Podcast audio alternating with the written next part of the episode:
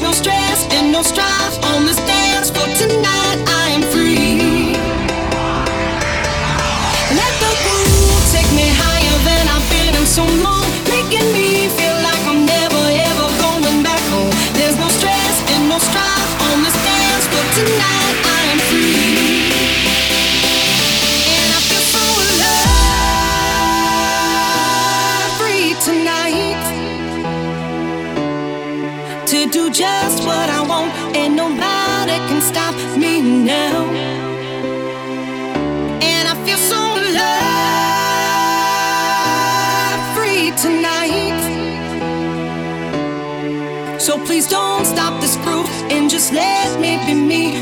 Wow.